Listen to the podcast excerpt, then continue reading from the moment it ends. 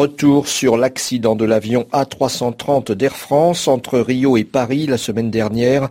Plusieurs syndicats de pilotes de ligne d'Air France ont demandé à la direction de la compagnie aérienne de changer les sondes qui contrôlent la vitesse des avions. Et oui, ces sondes Pitot ont été mises en cause dans l'accident. On ne sait pas si elles sont vraiment responsables du crash, mais les, pilotes préfèrent prendre des précautions et ils refusent d'embarquer dans des avions A330 ou A340 dont ces sondes n'auraient pas été modifiées. Un appareil possède trois sondes et les pilotes demandent qu'au moins deux sur les trois soient remplacés. Patricia Lecomte.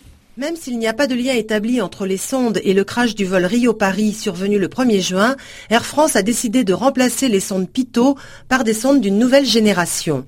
À la fin du mois de juin, tous les avions de la compagnie devraient être rééquipés, à la grande satisfaction de Christophe Pesanti, commandant de bord à Air France et responsable du syndicat minoritaire Alter. Alter donc, a émis une consigne lundi matin appelant à tous les pilotes de la division A330 à 340 de n'effectuer leur vol que si la machine qui leur était affectée avait deux sondes pitot au moins sur trois de modifier. C'est une mesure à titre de précaution et conservatoire, cette consigne syndicale. S'il avait été radical, on aurait demandé aux pilotes de ne partir que si les avions étaient entièrement modifiés.